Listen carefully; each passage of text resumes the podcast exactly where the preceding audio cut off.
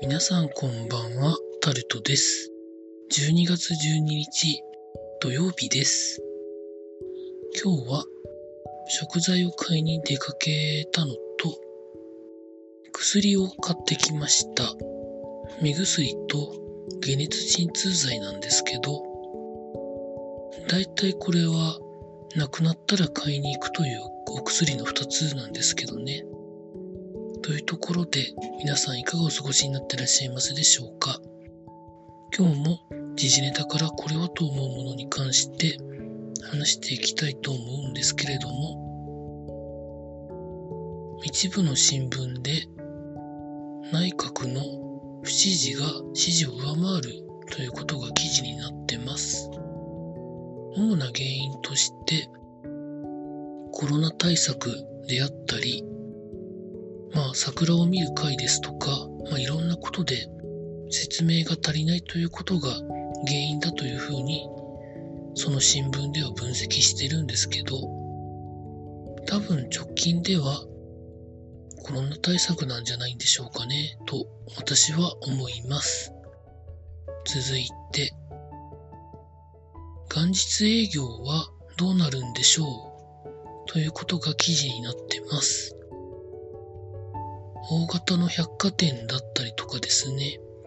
あと鉄道やコンビニがどういう風なことで営業するかってことがいろいろ書かれてありました。コンビニは原則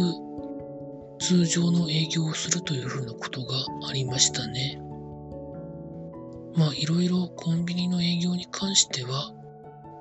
24時間やらなくてもいいんじゃないか的なこともいろいろ言われてますけど、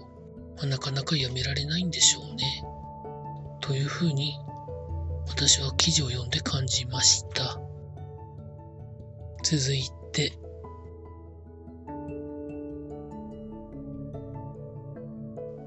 まあ、スポーツの面で言いますと、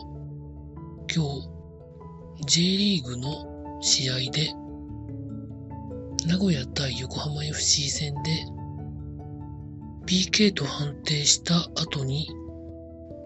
主審と副審が協議をした結果、PK が取り消されるということがあったということが記事になってます。このことに関しては、 DAZN の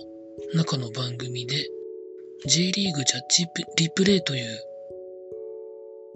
ものがありますので、そこで多分詳しく分析解説がされると思うんですけど、私もその時たまたま見てたんですけど、多分感覚としては、一昨年の湘南対浦和戦で、ゴールの中にボールが入ってるのにゴールと判定されなかったぐらいの衝撃じゃないかなというふうに思います。続いて、